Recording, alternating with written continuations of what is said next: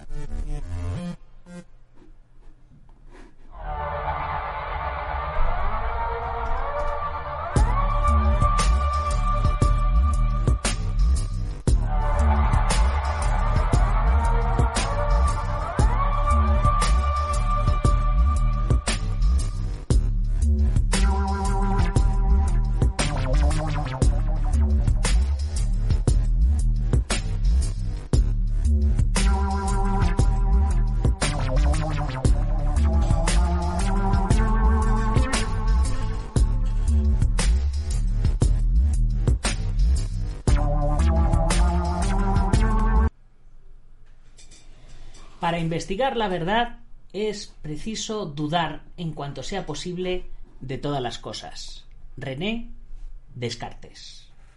Don't concentrate on the finger or you will miss all that heavenly glory.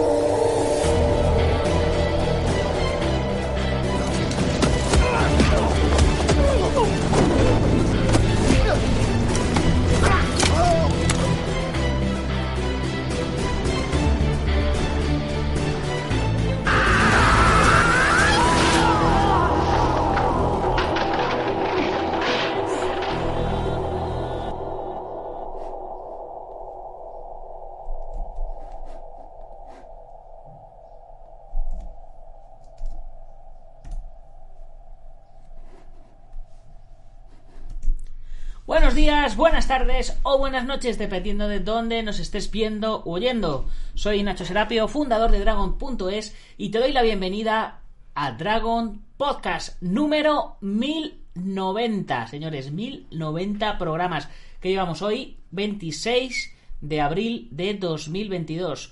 Ahora mismo son las 8 y 13 minutos según el horario peninsular español y creo que deben ser, eh, pues no sé si las 5, las 6 o, las 7 por ahí en, en el otro lado de- del charco.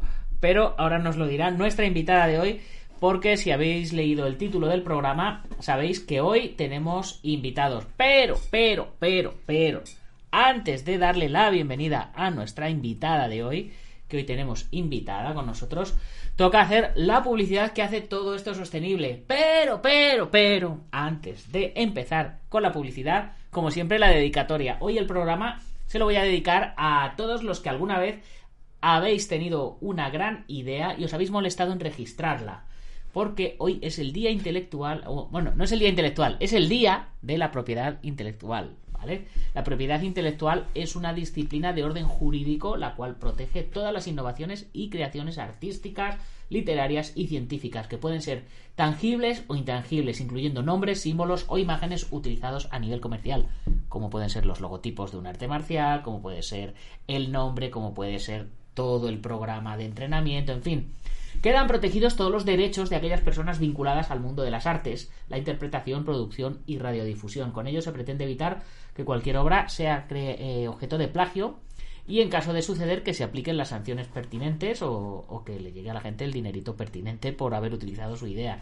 Actualmente existen dos ramas o clasificaciones de propiedad intelectual eh, que son la de derechos de autor y la de derechos conexos que están vinculados a creaciones literarias y artísticas. Por otra parte, eh, también está la propiedad industrial relacionada con marcas, patentes, diseños, modelos industriales. En fin, todo esto es un mundo muy, muy amplio que no tiene en principio nada que ver con las artes marciales, pero que al final es algo que está implícito en, todo lo que se monetiza, entre comillas, ¿no? Hemos hecho la dedicatoria, vamos aparte. Ahora vamos a la publicidad. Ya sabéis que Dragons, aparte de ser un podcast de artes marciales, es una revista. Tenemos revista. Este mes, ya sabéis, tenemos en portada a Teo García, protagonista de la peli de extremo. El mes pasado o el anterior Tuvimos a Alan de la Vi, que también está sacando película por Web. Ya sabéis que cuando no sacamos revista, sacamos libros en papel, somos así de románticos todavía, sacamos material en, papel, pero también están las versiones digitales. Los libros los tenéis en Amazon, las revistas intento subirlas a Amazon, pero como no me da la vida, pues, pues poquito a poquito. Pero vamos, que, que os metéis en dragon.es, que al final es, es lo guay es la página web donde eh, os explico todo y donde estamos todos, todos los fanáticos de las artes marciales. Eh, pues no iba a decir iba a decir que merecen la pena, pero, bueno, supongo que también los hay por ahí que no saben que existimos, ¿no? Ya sabéis, dragon.es es una página de artes marciales con un montonazo de cursos online en plan Netflix, ¿vale? 14 euros la suscripción que te da acceso a todos los cursos, pero también puedes comprar los cursos por separado y además con examen y con diploma. Y dentro de la suscripción también te entra la revista, también te entra el acceso a nuestra comunidad eh, privada que tenemos en, Discord, que por si no la habéis visto es, esta. Eh, tiene, tiene un montón de, de apartados, eh, pues un chat general, memes, libros, off topic, suscripciones, sugerencias para la revista, para los libros, para los podcasts, tenemos un dojo virtual donde podemos entrenar online sin que, sin que estemos todos juntos, pero que a la vez pues podamos estar ahí revueltos. Ahora mismo mm, acabo de entrar en la sala de podcast, así que cualquier miembro de la comunidad Dragón podría meterse y saludar a nuestra invitada de hoy. Pero es que además de, ello, ya sabéis, tenemos una oferta de 14 euros al mes o 140 euros al año y se te regalan dos meses y además tenemos nuestra tienda online con descuentos y paro ya de hacer publicidad. Si era la primera vez que venías, bienvenido. Y si no, pues ya estás aburrido de que te lo cuente. Así que vamos a presentar a nuestra invitada, que tiene un pedazo de currículum de agárrate y no te menes. Nuestra invitada eh, fue, eh, fue no, sé dónde fue concebida, iba a decir fue concebida. Nació en Buenos Aires, no sabemos dónde fue concebida. ¿Vale? En, Argentina. Es la actual presidente del American Kempo Institute. Comienza su actividad marcial en el 90 eh, dentro del Instituto Argentino de Arte Marcial, llegando a ser primer Dan. Paralelamente entrena Tan Sodo, llegando a segundo Dan Practicó kickboxing, llegando a participar en combates profesionales y luego de ahí ya eh, se metió dentro del American Kempo, que por lo visto la enamoró hasta la fecha, donde ha obtenido ya el sexto dan, eh, el sexto grado de cinturón negro. Durante su entrenamiento en American Kempo ha entrenado con, la creme de la creme, con los, con los top, con los número uno, como Richard Planas, Mohamed Tabatabai, Paul Dye, Fran Trejo, Larry Tatum, Jeff Spigman, John Sepúlveda, Joey Palazzo, Tom Kelly, entre otros. Además, ha participado en entrenamientos y seminarios con Benny Urquídez, Bill Wallace, Jim Lebel. Vamos, eh, si no sabes quiénes son estos, estás, estás mal, estás mal. Entre varios de sus estudios, eh, pues el, título de técnica de boxeo otorgado por la Federación Argentina de Boxeo, profesora superior en alto rendimiento deportivo, profesora de musculación, psicóloga social, diplomada internacional en inteligencia criminal y estudiante de la licenciatura en protección civil y emergencias. Además, también eh, tiene, tiene mm, eh, mucha experiencia y, tiene una gran vinculación con, con, temas policiales y ha llegado a ser al, en lo deportivo campeona mundial por la PKC, la Professional Karate Commission, en el 97 en Atlanta, además de un montón de títulos nacionales e internacionales. Así que no me voy a enrollar más y que el resto nos lo cuente ella. Bienvenida, Karina. Buenas tardes. ¿Cómo estás? Vaya pedazo de currículum. Buenas tardes acá en, en, Buenos Aires. Todavía estamos en la tardecita. ¿Qué hora, ¿Qué hora es allí ahora? ¿Qué hora es exactamente? Yo te digo, las 3 y 20 de la tarde. Ah, las 3 y 20 de la tarde. Yo calculaba las 5. No, las 3. Las 3. Si llegamos a quedar a las 5, la, la, liamos. pues yo ya me habría. Yo ya estaba, estaría durmiendo a esa, a esa hora. Bueno, Karina, ¿qué tal? Bien, bienvenida a Dragon Podcast. Eh, lo primero, agradecerte estar aquí. Aunque yo ya he hecho una introducción, me gusta que los invitados, eh, cuando vienen al programa, nos cuenten ellos por sí mismos eh, pues quién son, de dónde vienen y, y, a dónde van. Así que, pues ya de primeras, los micrófonos son tuyos y preséntate. Bueno, eh, yo tampoco sé dónde fui concebida, nunca te lo pregunté. sé, que, sé que nací en la ciudad de Buenos Aires, después el resto es información que nunca me brindaron. Eh, nada, como dijiste anteriormente, me dedico a las artes marciales desde el año 90. Eh, bueno, hice un montón de cosas con respecto a las artes de combate y desde hace 28 años que soy oficial de policía acá en Argentina. Todo eso se terminó hermanando una cosa con la otra y por un lado las artes marciales, por otro lado la función policial, hasta que en un momento se terminaron de cruzar y desde el año 2003 eh, soy instructora en el Instituto de Formación Policial, en lo que es de defensa operativa policial. Básicamente, así es mi vida todos los días. Vale, vale.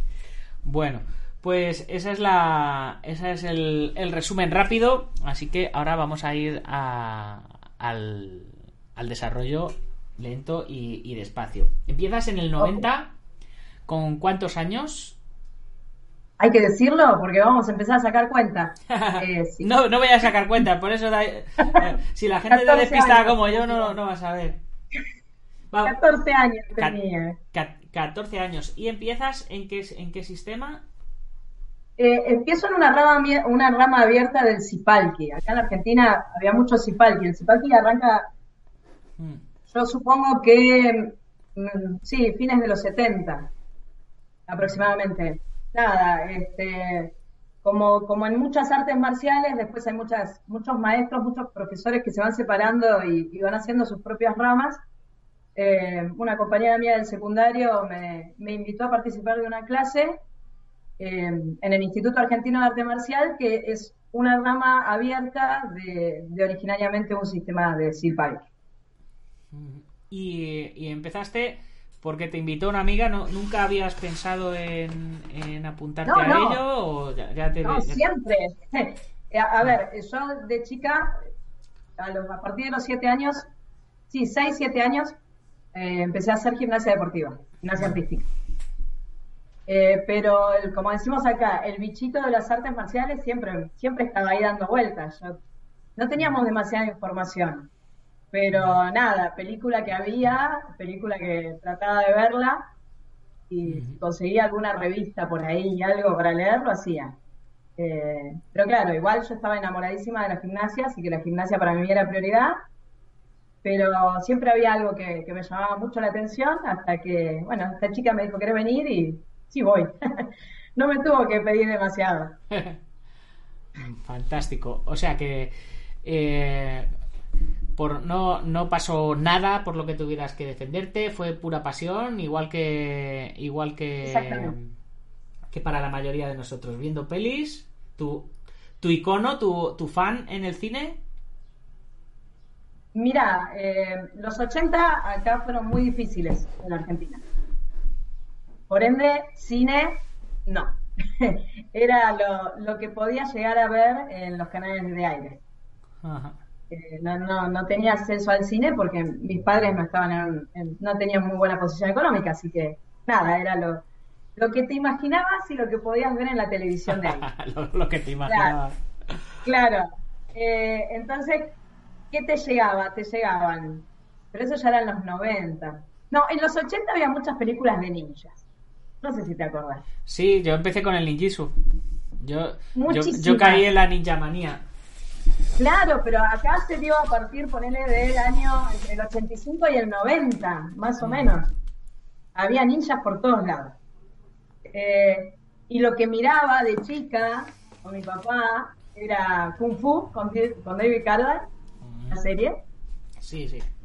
Eh, bueno, eh, eh, esas eran las cosas. Y después había un canal de aire en los días sábados que pasaba unas películas del cine en chino.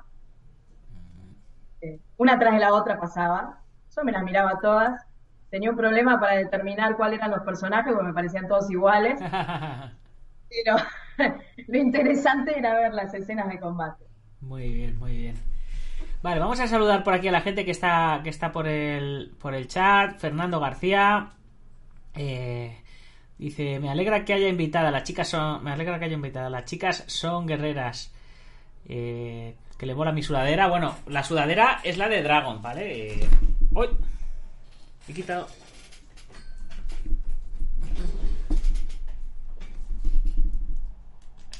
He arrancado el micrófono, eh, los cascos de cuajo los había arrancado. Pensé que había quitado el micrófono. La sudadera es la de Dragon. esto es una camiseta, ¿vale? La de Cobra Kai. Vale, eh, Fernando García. eh, de Argentina dice: La artista marcial más importante de Latinoamérica. Ella es la dama del Kempo. Pues un, un saludo para. Gracias. Fele no, Fefe, Fefe. Carlos Wallman, por supuesto, excelente. Saludos, Nacho. Y a Karina, tremenda exponente del Kempo, gran colega, mis respetos. Maestro Tavares, saludos desde Colombia, maestra Karina. Y Fernando García pregunta, pregunta para Karina. Dice, ya nos, sal- nos salimos de la biografía, luego, luego volvemos. ¿Qué destacarías del Tan Shodo? ¿Cuántos años estuviste practicando este arte marcial coreano? Eh, mira, eh, destacar. Eh, obviamente me, me gustó, por eso mi cambio. Pero mi cambio fue cuando yo era adolescente. Eh, entonces por ahí mi mirada era en vista de las competencias. Era más eh, poder cambiar de circuito de competencia. Yo estaba en un circuito de competencia que era muy acotado, muy chiquito, y yo quería eh, crecer a nivel competitivo. Entonces, en realidad yo tomé al Tan Sudo como una puerta de entrada, de entrada a otro circuito de competencia que, me abría mucho más horizontes. Eh, lo que sí me llamaba poderosamente la atención era la estética en el desarrollo de las, de las formas. Eso me gustaba. Eh, era como algo nuevo para mí. Y bueno, estaba con un profesor que tenía una estrategia de combate para hacer combate deportivo que era un poco más innovadora que lo que se venía viendo anteriormente. Más, más patadas que puños, ¿no? Me imagino. Por aquella Sí, época. obvio, al ser un sistema coreano eh, vas a tener más patadas que puños, sí. Mm, Pero venía de, de otra rama también, este, que era tirando a lo coreano. O sea, no, no había problema. Pero era, más que nada, fue un cambio de visión hacia un determinado objetivo que yo tenía en mente por la edad y por los tiempos que estaba viviendo. Un saludo para Isaac Alonso, que nos saluda también por YouTube desde Barcelona. Eh, ¿Y cuál- cuáles eran esos, esos objetivos? ¿Cómo, ¿Cómo fue tu incursión en el mundo de la competición? ¿Y, y qué tal te fue? ¿Te picó el gusanillo, por lo que veo, de, de competir? Sí, eh, a ver, actualmente, eh, bueno, eso, eso después, si querés, lo podemos hablar un poquito, pero cuando, cuando yo inicié, era lo que me presentaban. Cuando yo inicié en las artes marciales, era lo que me presentaban, la competencia. Obviamente, cuando uno es adolescente, tiene ese bichito de, de- de- no de medirse con el otro, sino de ver hasta dónde podemos llegar, ¿no? Esa, esa, es- esa fascinación por, por, por la adrenalina de presentarse en algún lugar y demás. Yo lo sigo teniendo y, me tengo me me, tengo encanta, me encanta la competencia. me tengo que, cor- que cortar a mí mismo para no para no seguir compitiendo. A ver, a mí la competencia es algo que me fascina, siempre me gustó, Mm, pero considero que la competencia es una consecuencia del arte marcial y no la finalidad. mm. Si nos abocamos a que sea únicamente la finalidad, llega un momento que no lo hacemos más y ese camino que me prometieron que era para toda la vida es una mentira. ¿Sí? Te entiendo. Eh, Pero, pero tú has competido en Estados Unidos y sabes que en Estados Sí. Unidos hay categorías para gente de 60 y 70 años y están ahí compitiendo Sí, todavía. No, no, pará, no era tan- no soy tan grande y no era tan grande cuando viajé tampoco para allá. No, no, pero, Eh, pero, lo, pero las hay.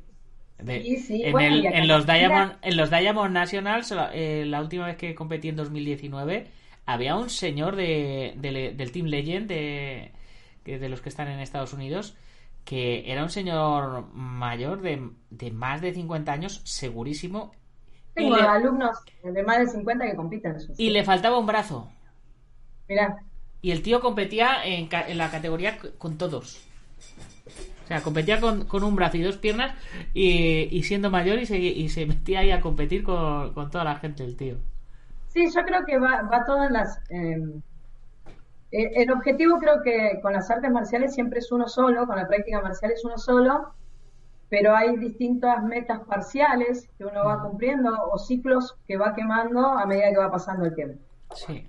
Eh, yo cuando competía en Estados Unidos y volví y demás, dije, bueno, ¿y qué más hay? Mm. ¿Qué más hay para hacer? ¿Es esto solo? O sea, es, es arrancar con el metropolitano, seguir con un nacional, seguir con un sudamericano, un americano otra vez al mundial y así repetir el ciclo año tras año? ¿O hay algo más? Eso fue lo que me hizo abocarme al tiempo americano, porque hay algo más.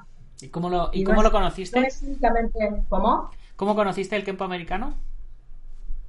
Al principio con un par de revistas, había una revista, creo que todavía está, una revista de acá nacional, eh, Judo Karate, que muchísimos años estuvo en vigencia. Eh, había gente de Chile, en Chile había mucho tiempo americano, eh, había mucha, mucha gente de Chile que publicaba y te lo presentaba.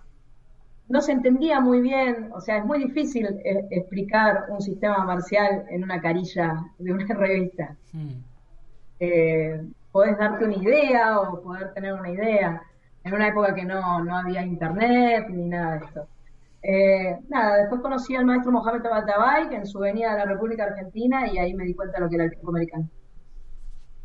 Y te, enca- y te encantó, por lo que, por lo que entiendo. Mira, si te cuento una anécdota, ¿no? A ver, eh, uno cuando hace formas en un torneo, ¿qué buscas? Buscas belleza, buscas determinadas cuestiones, ¿no? Que llamen la Ujú. atención. Sí. Cuando yo vi una forma de Kempo, ay, dije, qué fea. ¿No? Eh, claro, porque no entendía qué era lo que estaba ocurriendo. Mm. No entendía lo que estaba pasando dentro de esa forma. Hasta que la entendí.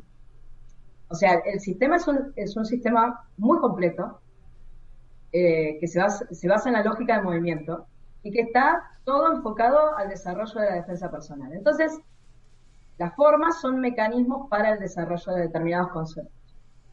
Eh, si uno no ve el fondo y ve únicamente la forma, eh, no termina de interpretarlo.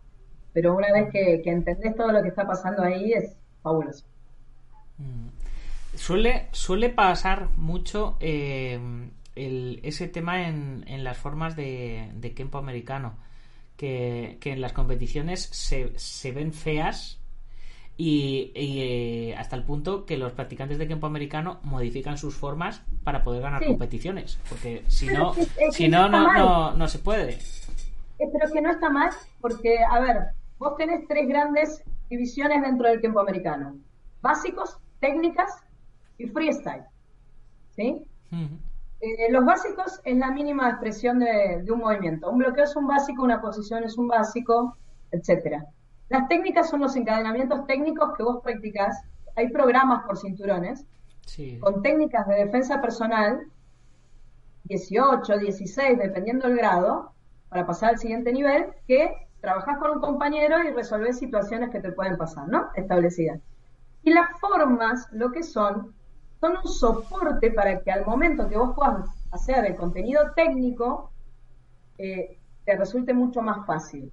Entonces va todo tendiente a un solo objetivo, el desarrollo de la defensa personal, el desarrollo de una técnica contra una persona que te está agrediendo. No está desarrollado para plantarlo eh, en un área de competencia. ¿Sí? Sí, sí. Entonces no está mal que un practicante de Kempo americano modifique con ese objetivo, con el objetivo de la competencia, modifique una forma. Está bárbaro. Sí. Además, yo, yo siempre, siempre he sido partidario de crear. Porque al final el arte marcial, aunque es marcial, también es arte. Y hay que, hay que desarrollar el lado artístico, no solo, no solo el, el lado marcial. Vamos a ver qué más tenemos por aquí por el, por el chat que nos estaban saludando. Eh, eh, Fernando García te pregunta eh, qué te parece el Kempo 5.0 de Jeff Spickman. Jefe Spickman es hablar de, obviamente, palabras mayores. Es gente que nos precede en todo esto. Es como que me pregunten quién pienso de Larry Tatum o... Es que la siguiente pregunta que te ha puesto es ¿y el Kempo Sí, Larry Tatum? A ver, eh, no veo de acá las preguntas, tengo poderes. No, sí. yo creo que, que todos han hecho un gran aporte en que esto siga creciendo, que esto siga moviendo y que el tiempo americano siga estando en boca de la gente. Eh, sus miradas, todos tenemos nuestra mirada con respecto a las cosas, porque somos individualidades, entonces cada uno tiene su mirada, ¿no? Hacemos una técnica por un lado, por el otro, y pero modifico un poquito el ángulo y hago esto, está bárbaro, porque la idea es aprender a pensar en esto. Y, Y, esto, esos fueron los, los, no los primeros, porque los primeros, el primero fue Parker, ¿no? Pero son los que siguieron en esta línea, en esta corriente de pensamiento para el desarrollo del Kemp. y Jeffer, Jeffer Kempo desde Facebook te pregunta sobre Frank Vigorus. ¿Qué opinas de él? Lo respeto. Eh, no tuve la oportunidad de entrenar con él. Creo que me voy a cruzar con, con él ahora en, México, que tenemos que dar una serie de seminarios. Creo que ahí lo, lo voy a ver personalmente. Compartimos una entrevista online el año pasado o el anterior, no recuerdo, pero no tuve la oportunidad de practicar con él. Muy bien. Pues eh, vamos a, ir hablando un poquito acerca de tu vida personal y vamos por vamos a volver a tu a tu, tra- a tu trayectoria. Y nos habíamos quedado en que empiezas con tan solo porque quieres explorar otro tipo de circuitos de, de competición. Sí. Pues Bueno, eh, eso fue lo que me llevó después a mí a Estados Unidos. ¿y en, eh, en Estados Unidos cuándo fue la primera vez que fuiste? 97. 97. año 97. al, al PKC. 97 fue el primer Sí. año que fui yo también a, a Eh, no, Unidos. no, no saques cuentas, no saquemos cuentas de nada, Mm. de años, ah, todo eso no. Ah, yo, yo soy yo soy un año menor que tú, o sea que estamos No, no sé, estamos ahí, estamos ahí ahí. Lo- los treintañeros somos así. Pues eh, entonces eh, fuiste en el Después 97 la conozco- primera la primera vez a Estados Unidos y, Claro, después y conozco el tiempo ¿cuál fue cuál fue tu, tu impresión cuando viste cómo funcionan los torneos allí? Yo en PKC no he estado, la yo, la primera vez que fui fui a competir a la, a la USCA eh, pero eh, los presidentes de la, de la USCA se llevaban muy bien con, con el presidente de PKC y ya sabes, allí unos homologan los torneos de los otros, los otros homologan los de uno y estaba allí, no me, no me acuerdo ahora mismo el, el nombre del, del presidente, Liquitel, pues, no, Curley. ¿eh? Joe Curley. Joe Curley, el de la PKC. Sí, Joe yo. Curly, Joe Curly, sí, sí, sí.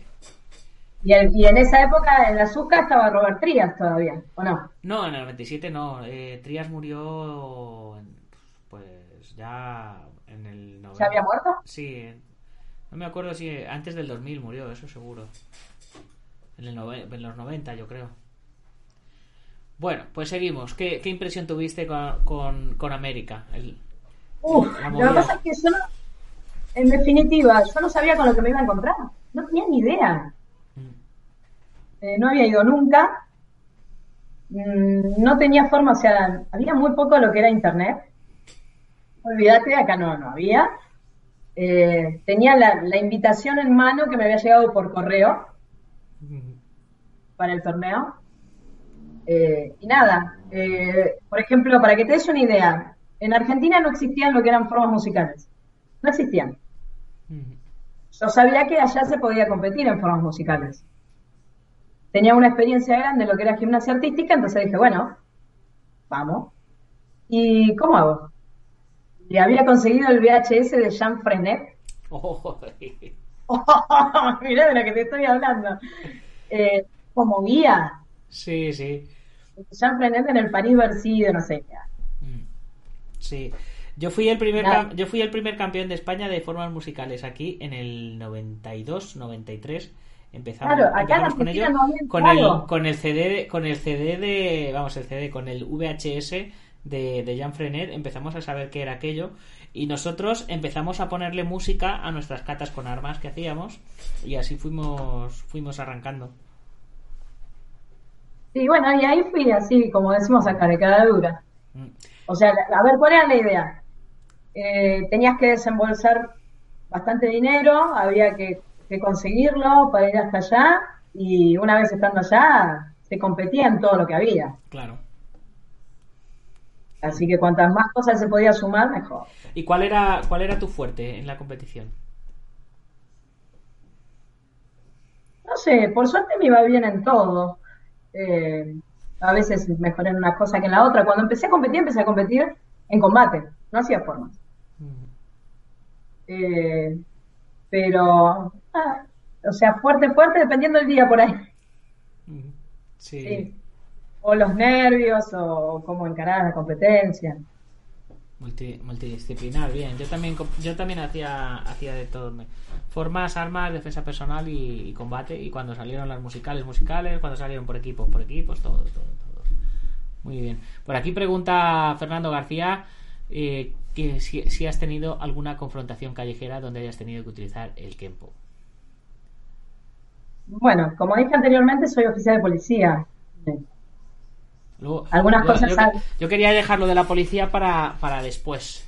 Eh, digamos que por ahí uno tiene un poquitito, está un poco más expuesto que, que el resto de la gente, ¿no? En algunas cuestiones, porque a veces no te queda otra más que tomar intervención en algunas cosas. Entonces, eh, confrontación, confrontación, esa que vos decís, y no, y fuera un puñetazo, va y viene, va y viene, va y viene, no, eso no, no existió. O sea, a ver, cuanto más rápido resuelvas un conflicto, mejor. O sea, es, es nada, cuanto menos dure, mejor para todos. Así que, así de, de- de que dure un montón de tiempo, no. Y cuanto más pacífico sea el- el- la resolución, mejor. Eh, a veces eso, eso podemos hablarlo después, porque a veces se confunde, parece que el policía tiene que ser un superhéroe eh, que con dos dedos tiene que controlar una situación de una persona que le quiere romper la cabeza y le quiere romper la cabeza al otro que está más allá y que tiene un fierro en la mano y un palo en la otra. Eh, no, en realidad existe algo que se llama uso racional y progresivo de la fuerza. Sí, sí. Entonces, con eso sí, se puede trabajar bien. Yo, he- yo he estado muchos años trabajando de, de portero en, en discotecas y, y, uf, es, es muy es muy jodido el, el estar expuesto y, y por un lado tienes que resolver las situaciones y por el otro lado eh, si, si tú te defiendes eh, al final como vas a ser superior a, a la gente que viene borracha o drogada o lo que sea al final eres tú el abusón porque estás pegando a alguien que está borracho o a alguien que está no sé qué pero vamos a ver que me ha sacado un cuchillo que me quería pinchar o, o que o que me estaba Bueno, pero por ahí eso es lo que te dice la gente que está alrededor. claro Después, claro después se resuelve de otra manera. Sí, mira, Fernando García dice, ¿eres partidista del tiempo verbal o del tiempo físico? ¿A qué se refiere con eso? Claro, Creo que sea. Claro, eh, Creo que va a la gente que teoriza contenidos del Kempo. Yo creo que todo tiene que ver con todo. Eh, no nos podemos desarrollar en el Kempo americano si no hay práctica. El arte marcial es práctico. No, no hay otra manera. Eh, podemos sentarnos a, a hablar de, de cuál es el ángulo de ejecución, cuál es el ángulo de cancelación, por dónde conviene este, trabajar una técnica, etcétera, etcétera. Pero todo es práctico. Y los, los conceptos y principios de movimiento que están detrás de lo que es el campo americano son el sustento para la realización de la práctica. Entonces, eh, dividir y decir verbal o práctico me parece que no corresponde. Es como, no sé, sacar las vocales de, de adentro del alfabeto. Sí, sí. Que al final eh, todo se tiene que, convertir en movimiento, si no... Exactamente. el- el- yo entiendo que, que hay que llegar al, al último objetivo, ¿no? Que es eh, que, la, que la defensa sea efectiva, ¿no? Sí, Entonces, eh, a lo mejor para... Yo, yo practico otro, otro tipo de kempo diferente, pero eh, yo entiendo que eh, un ataque eh, de ángulo en 45 grados, aunque teóricamente sea el efectivo, eh, a lo mejor a mí me funciona a 30 grados mejor. Por mi, por mi, por mi posición, por mi práctica, por, por, por lo, mi corpulencia, no sé, por lo, por lo que sea, ¿no? Pero, Daniel, o- pero lo que estás desarrollando ahí es una corriente lógica de pensamiento. Entonces, todo sistema marcial debería lograr eso, que nos enseñe a pensar, pero pensar hacia la, hacia la práctica, hacia la resolución práctica. Claro, claro, o sea, es, es Exacto, de- es exacto. decir, es decir, no, es que el puñetazo bien hecho es exactamente así, girando la muñeca y no sé qué, no sé cuántos. Y llega otro y te, y te pega así, ¡pum! Y te deja reventado en el suelo. Y dice, bueno, pues estará mal hecho, pero me han atacado, le he dado en la cara y el tío está en el suelo. Eh, eh, ¿Está mal hecho? ¿Por qué está mal hecho? Si, si, a- si el, el último objetivo al final... por ahí si lo hubiese hecho bien, te hubiese lastimado más. Claro, claro, dices, pero, pero si, si el objetivo eh, está conseguido, ¿por qué, ¿por qué en teoría está mal hecho, no? Sí, igual la- lo- los conceptos teóricos que hay detrás del tiempo americano por ahí vienen desde otro lado. No desde el lado de cómo yo ejecuto un golpe de puño y demás, sino del cómo, el cuándo, el por qué, el dónde, todos esos condicionamientos que te hacen al desarrollo de la técnica. Viene, viene por ahí. Y hay tanto contenido de, de ese estilo que te moviliza la cabeza que por ahí la, la pregunta de, del muchacho que escribió era tendiente a dividir las aguas. No, no, no. No me manejo con, la, con lo que sería la parte teórica del tiempo y únicamente me dedico a la práctica. Pero no se puede. No, porque la práctica al final es, es la teoría del movimiento. Sí, eh, una ejecución técnica de una, de una técnica de defensa personal no es más que una excusa para desarrollar conceptos y principios de movimiento. Me pregunta Fernando también que qué opinas del Kayukembo. Todo lo que viene desde el Pacífico me gusta. Bien. Eh, me parece todo muy dinámico, me parece, eh, eh, a ver, este, que, que, eh, que no hay eh, altos, ¿sí? Que es todo muy continuo. Eh, esas cosas me gustan, me gustan mucho. Muy bien. Íbamos por Estados Unidos.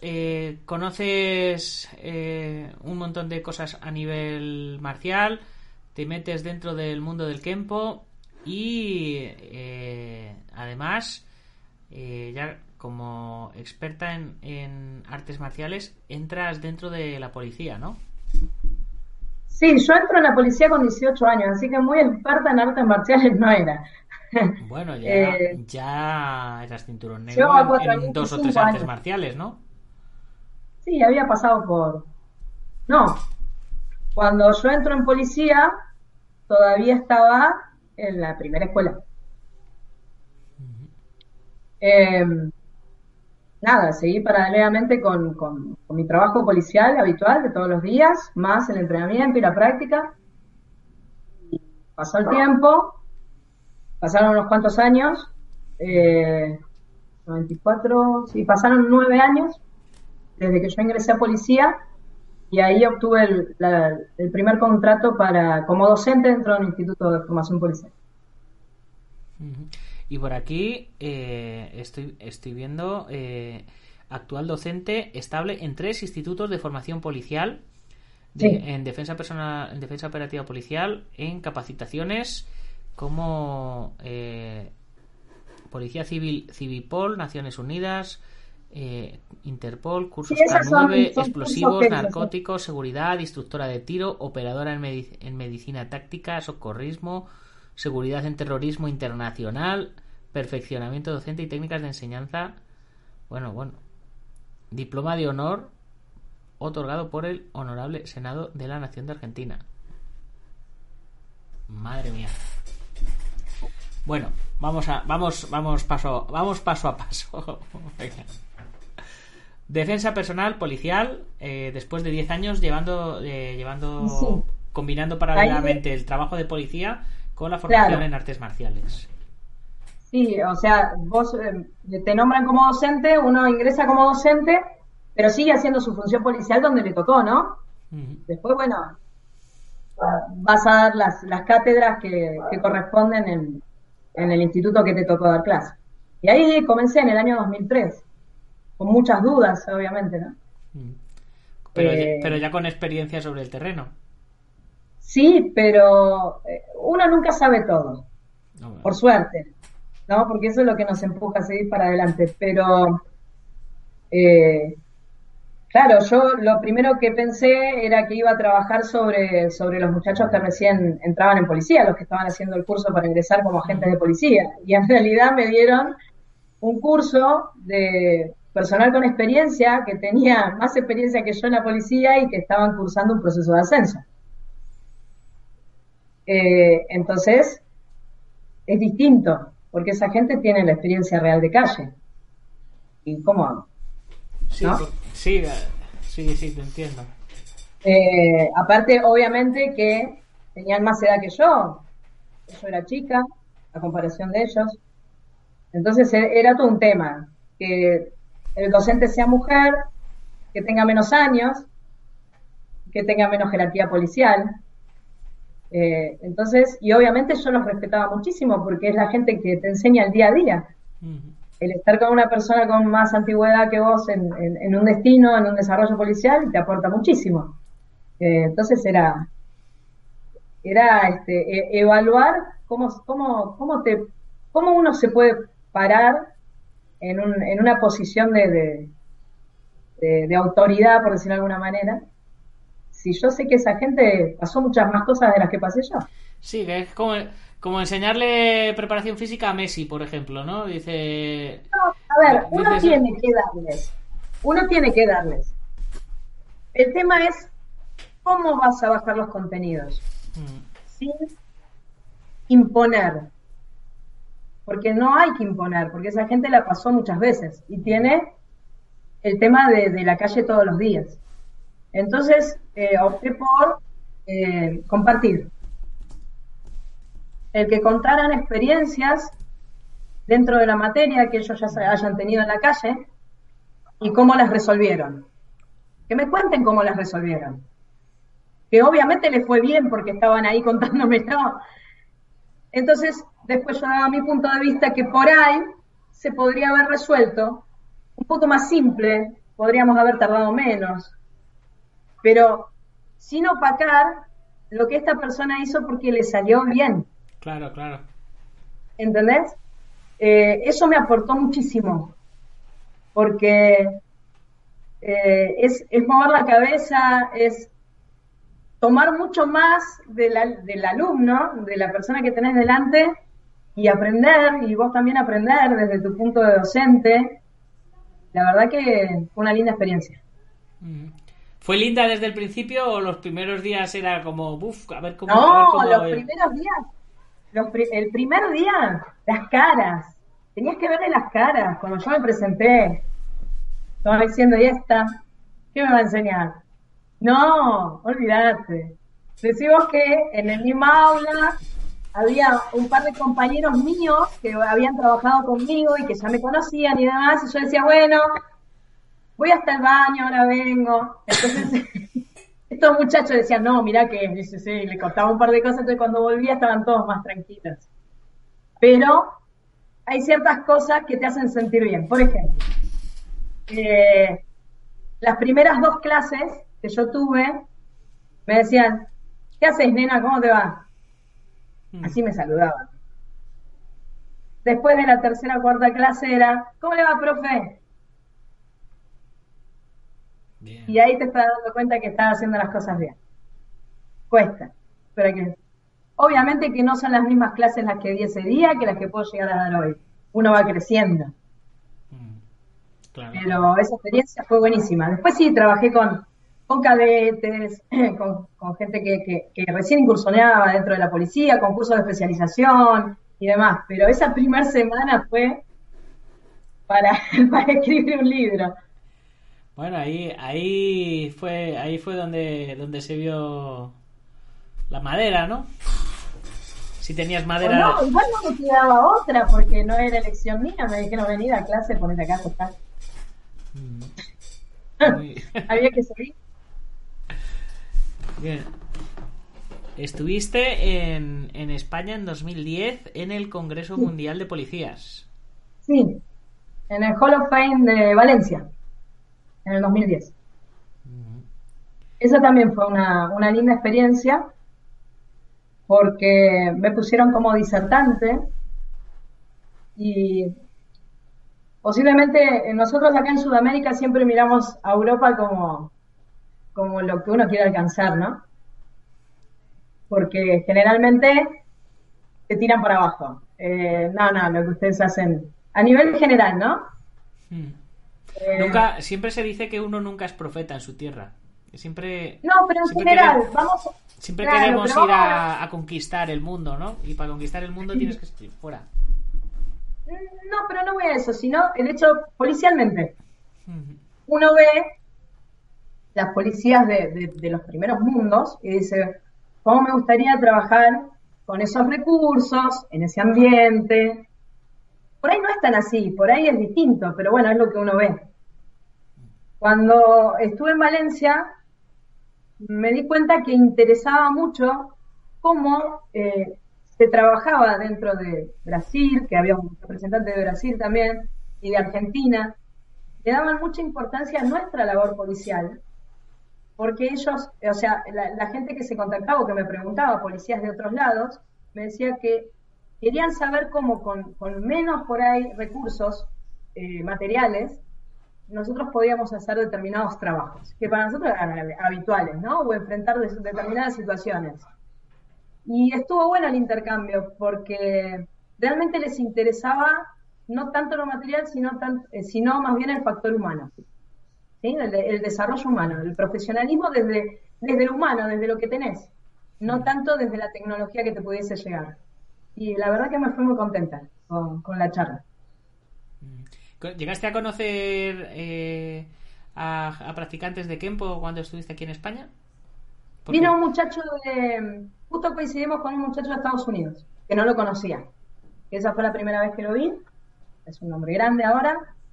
Eh, que bueno, y después las cosas de las vidas nos hizo vernos en, en Ecuador nuevamente y ahora vamos a, a juntarnos de nuevo en Chile y demás. Pero Kempo americano, en, en esa jornada, no. No, no tuve más que esa persona. No digo que a lo mejor aprovechaste para estar aquí y visitar algunas escuelas o, o este tipo de, de cosas que No, solemos hacer es los artistas marciales cuando viajamos fuera. Generalmente. Claro, lo que pasa es que hay que, hay que ver cuánto, cuántos recursos económicos uno tiene para andar paseando. No, me quedé en Valencia, compartimos eh, con, con otras gentes de otros sistemas, eh, gente que hacía manejo de cuchillo, manejo de cali, en un par de jornadas, se la pasó bien. Mm, Muy bien. Y eh, aquí dice que actualmente te encuentras abocada a la difusión del sistema americano de Kempo mediante actividades diversas por el mundo, desarrollando tu propia organización llamada Tactical Police System. Sí, eso es a nivel policial. Esa es, eh, el, enfoque que uno le puede dar a las capacitaciones policiales es completamente distinto a lo que uno puede trabajar en un DOT. Sobre todo por el tema de los tiempos. Más que nada por eso. ¿En qué sentido es Los el tema de los tiempos? Porque, a ver, eh, una persona que viene a un gimnasio a entrenar cualquier arte marcial, uno no lo tiene limitado por el tiempo. O sea, empezó hoy y lo puedo tener dentro de cinco años y sigue estando ahí. No importa. Entonces los objetivos que uno plantea son, si bien tenemos objetivos parciales, pero no dejan de ser a largo plazo. Sí, Cuando uno eh, capacita a una persona que, que se está preparando dentro de la función policial, nuestra materia es una sola, o sea, tiene un montón de otras materias más en las cuales ocupar su cabeza y demás. Y esa persona posiblemente tenga un año de capacitación, dos, tres, seis meses, lo que la institución policial le dé, y después tiene que salir a operar en la calle. Entonces, yo necesito alcanzar objetivos en ese tiempo que me dan. Sí, y, en, y en vista de ese tiempo que te dan, tenés que generar una planificación que te lleve a ese objetivo. Y tener un objetivo completamente claro a dónde quiero llegar. No es, bueno, hoy no sé, vamos a hacer dos, tres golpes de puño, una palanca y ya está. No, no. Todo es como un gran telar que se va armando y va hacia un determinado objetivo. ¿Sí? Que en, el marco de, policiales, en algún momento de lo que es defensa policial, tenemos que llegar a un mecanismo de reducción y control. Porque es la única manera que yo puedo posar y me lo puedo llevar. Entonces, eh, va todo ese proceso tendiente a eso, todo el tiempo, todo el tiempo. Es, es, muy complicado, o sea, es... Eh, ser, por ahí es, complicado no. no, no, eh, o sea, es que eh, me refiero a, tu trabajo en sí, que es, es muy complicado porque es ser efectivo en, en, poco tiempo. O sea, tienes que, tienes que, que conseguir que alguien se convierta en, en, en, efectivo pero no efectivo teórico de salón. O sea, es que es, es no, es que es, que esto que te voy a enseñar lo vas a tener que usar sí o sí a lo largo de tu profesión. O sea, puedes puede ser todo lo bueno que quieras en el gimnasio, pero es que lo que lo que esa gente tiene que aprender lo tiene que aprender en poco tiempo y que funcione. Y, es, y, es, un, y es un poco la eso es un poco la panacea, ¿no? Porque es, joder, pues si esto se aprende en poco tiempo y funciona, todo el mundo sería cinturón negro, ¿no? Sí, lo que pasa es que estás abocado a un, eh, como te dije anteriormente, a un objetivo específico. Mm. ¿Qué haces para que la persona pueda llegar hasta ahí? Trabajar sobre simulaciones. O sea, trabajamos, eh, eh, bueno, te enseño esto, esto, más esto. Bueno, ahora hacemos un trabajo de simulación y lo ponemos en práctica. Y lo ponemos en práctica y lo ponemos en práctica. Y una vez que eso salió, le sumo dos o tres cosas más y la ponemos en práctica y, viene el entrenamiento y el entrenamiento. Cuanto más trabajo de simulación se haga, eh, va a ser mucho mejor al momento que ese personal salga a trabajar a la calle, porque lo tiene incorporado. Eh, no es tanto el tiempo que tengas, sino cómo aprovechás ese tiempo, la calidad de, lo que uno le pueda brindar en ese tiempo. Y lo que siempre hay que hacer hincapié, tanto en esa disciplina como en la parte marcial, es al componente actitudinal. O sea, tu cabeza tiene que estar en función de eso que estamos haciendo.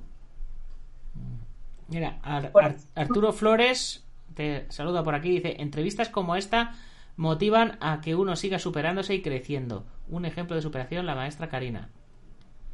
Gracias, Arturo. Y Alberto Hidalgo eh, comenta, dice, oportunidad, congruencia y proporcionalidad es el marco en el que actúan las fuerzas y cuerpos de seguridad del Estado. Claro. Exacto. Pero es lo que. Pero es tan complicado, ¿verdad?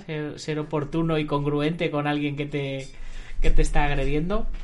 Bueno, y ahora sí, la, la, aquella pregunta que hemos dejado aparcada al principio del programa de situaciones reales en las que has tenido que, que utilizar tus artes marciales porque hemos hablado que, claro, dices, en la vida privada no has tenido afortunadamente que usarlas, ha sido en lo, en lo, en lo laboral. Pues cuéntanos un par de, de batallitas que seguro que a la gente ya sabes que la gente se, se frota las manos con, con los chismes. Eh. Algo que, algo que nos que, que, que nos que nos deje con, con una lección aprendida, por supuesto. No solo claro, no sé si es. A ver, la primera, la primera vez que tuviste que, utilizar tus conocimientos, por ejemplo, porque, porque ahí tendrías posiblemente el síndrome del impostor. Eh, hasta, hasta el momento de, empezar a, a, funcionar lo de lo que he aprendido hasta ahora me va a funcionar o no me va a funcionar. Y más siendo ¿Y el después? ¿Y el después? Que queda todo el cuerpo temblando por el exceso de adrenalina Mm. Nadie me había explicado que pasaba eso. Mm. Y por ahí la situación era una situación muy estúpida, muy básica, pero no dejaba de ser una situación nueva, algo que no me había pasado nunca. Entonces, independientemente del riesgo o no, no deja de ser algo nuevo. Y eso nuevo hace que focalices todo, los recursos que tenés para solucionarlo y después te queda toda la adrenalina así. Sí, ¿por qué estoy temblando? Eh, pero bueno, supongo que le pasa a todo el mundo al principio. Eh, a ver, eh, situaciones. Desde una identificación, que decís, le tengo que decir a esa persona, por favor, deténgase, parece ahí. Parece una pavada, pero no es. Porque uno no va por la vida diciéndole a los desconocidos, por favor, coloquen las manos sobre la pared. No. Eh, ya eso ya te moviliza un montón de cosas. Pero, a ver, una, una, una que me acuerdo de estar haciendo trabajo de calle, arriba de un, de un móvil de un patrullero, un primero de enero. No había, nadie en la calle, nadie. Eh, y tuvimos que, nos dimos cuenta de que había un taxi que estaba siendo eh, robado. O sea, estaban las dos personas que querían robar el vehículo dentro del vehículo y estaba el chofer del vehículo eh, manejando el vehículo. Mm. Bueno, el, el patrullero estaba más adelante, nosotros estábamos más adelante, pero esta persona nos hacía señal de luces, por eso nos dimos cuenta de que algo estaba pasando. Así que no podíamos dar la vuelta, eh, tampoco podíamos dar marcha atrás, o sea que lo único que tuvimos que hacer fue abrir las puertas y bajar e ir a ver con lo que nos encontrábamos. En ese momento se abrieron las puertas del taxi y las dos personas que estaban en el taxi salieron corriendo hacia el lado que veníamos nosotros, porque la idea que tenían era doblar en la esquina y desaparecer por ese lado. Así que nada, eh, con uno me, me quedé yo y con el otro se quedó mi compañero. Y ahí fue. Es como, es como. Es una, no es instinto, porque el instinto no es controlable, creo yo, ¿no? El instinto es, ah, no sé lo que me pasó, no sé lo que hice. Pero sí fue una, como una reacción eh, mecánica de lo que uno eh, había aprendido. Sí, es. Sabes lo que tienes que hacer y automáticamente te has, te has preparado Lo para sé. ese momento y, y fluye. Y lo, lo. Así que nada, eh, apliqué un poquito de Kempo. Para los que conocen el Kempo, hay una técnica que se llama Thundering Hammers. Eh, así que nada, fue un, un poquito de eso. Y cuando la persona estuvo en el piso, se generó el control. Y nada, cuando mi compañero terminó de controlar a la otra persona, terminamos todos en la comisaría, el taxista, los testigos, los detenidos, el chofer, un montón de gente. Eh, sí, esa fue una. Bien, bien. ¿Y esa fue al, pri- al principio o, o ya, llevo- o ya tenías fue- experiencia? Yo tenía, eso fue en el año mm, 2000, 2000. Así que tenía cinco años y medio de policía. Muy bien. Pues vamos a ir terminando. Se nos, ha, se nos ha ido una hora entera, yo creo, ya aquí casi 57 minutos. Así que, si te parece, antes de irnos, te dejo eh, el micrófono para agradecer, dedicar, compartir, saludar, mencionar a quien haya que mencionar, patrocinadores, en fin. eh, dar un mensaje de paz al mundo, lo que quieras, vender, vender celulares, eh, lo que quieras. Los micrófonos son tuyos. No, nada, eh, más que nada agradecer esta oportunidad. Es, es realmente grato conocer gente, realmente grato conocerte. Eh, poder, poder charlar de, de nada, de lo que uno recorrió, de lo que uno vivió hasta el momento.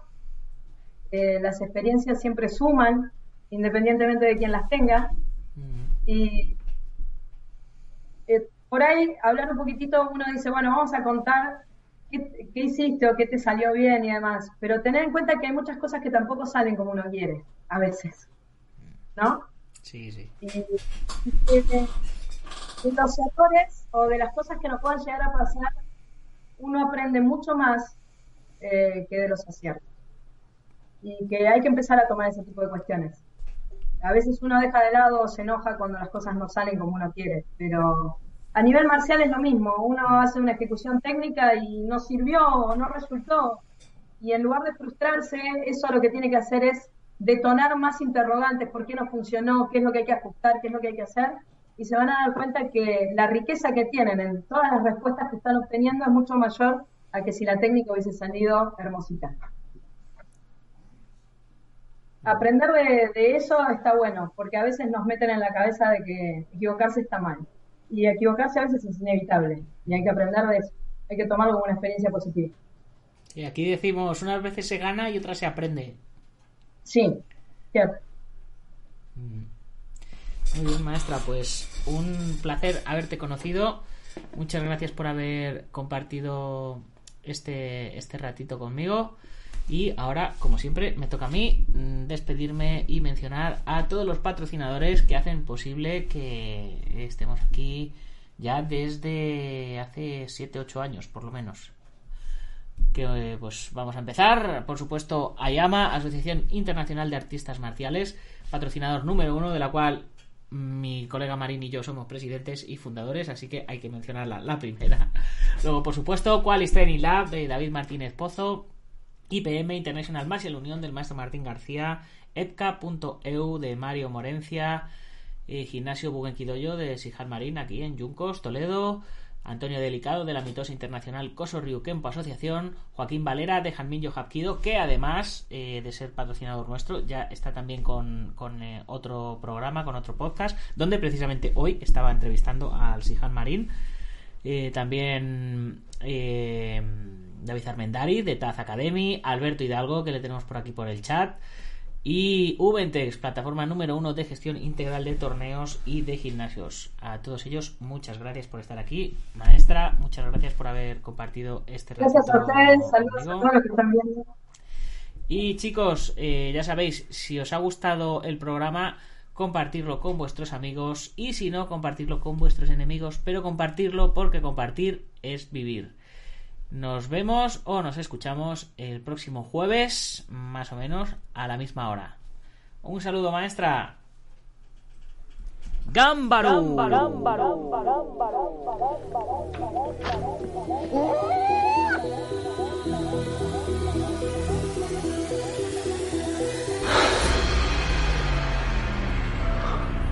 Ya sé Kung Fu.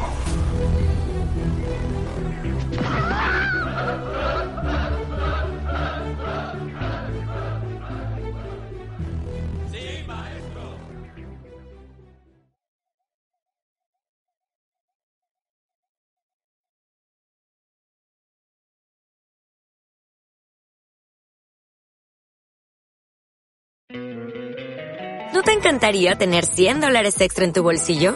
Haz que un experto bilingüe de TurboTax declare tus impuestos para el 31 de marzo y obtén 100 dólares de vuelta al instante.